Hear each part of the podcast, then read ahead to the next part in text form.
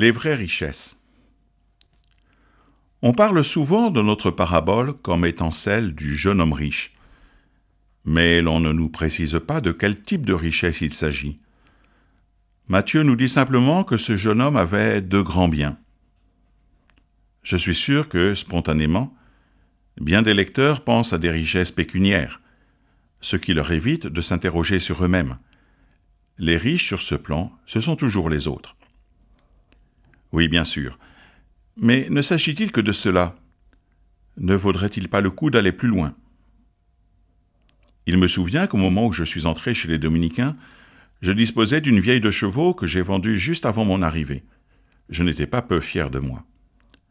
Un peu plus tard, un des frères de ma communauté m'a invité à faire de même avec de misérables t-shirts sans valeur, mais bariolés, et donc, au dire du frère, peu conformes au style d'une vie religieuse. J'ai alors compris que j'étais plus attaché à ces vêtements qu'à la de chevaux. Et j'ai aussi compris que l'on est souvent très mauvais juge de ses vraies richesses, et donc de celles à faire grandir, à réduire ou à partager. Les grands biens que nous possédons ne sont pas toujours ceux que l'on croit. Pour un examen de conscience qui permette de répondre à l'appel de Jésus, pourquoi ne pas se référer à une autre parole évangélique? Là où est ton trésor, là aussi sera ton cœur.